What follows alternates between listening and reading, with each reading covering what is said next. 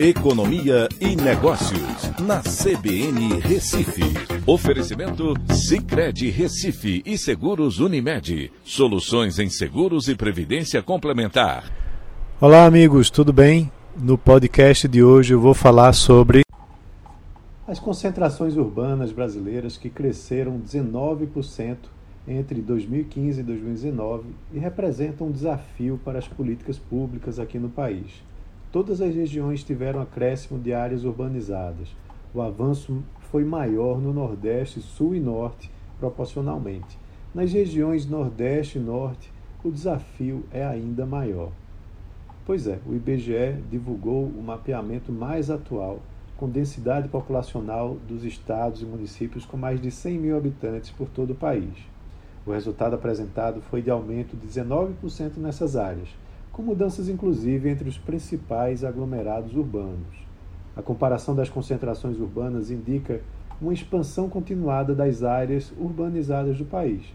Todas as regiões tiveram acréscimo de áreas urbanizadas, com destaque para os 443 municípios costeiros, que ocupam 5% do território nacional, mas com 19% do total das áreas urbanas.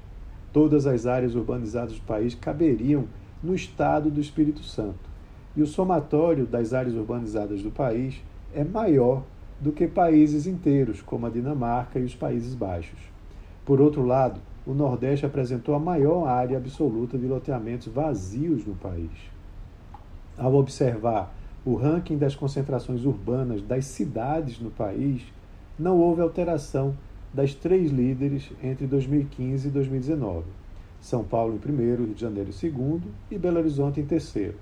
A concentração urbana de São Paulo, maior do país, tem 37 municípios e tinha 2.133 quilômetros quadrados em 2019, né, 4,64% do total né, da área urbanizada brasileira. A concentração urbana de Porto Alegre cresceu em 170 quilômetros quadrados, e ultrapassou a concentração de Brasília, que teve uma expansão inferior de 152. Já a concentração urbana de Recife, que é a oitava maior, teve aumento de 126 km na sua área e ultrapassou as concentrações urbanas de Campinas e Fortaleza. As áreas urbanas representam menos de 0,6% do território brasileiro, concentradas, como eu disse, principalmente no litoral. A concentração traz dificuldades no planejamento urbano e também no seu desenvolvimento sustentável.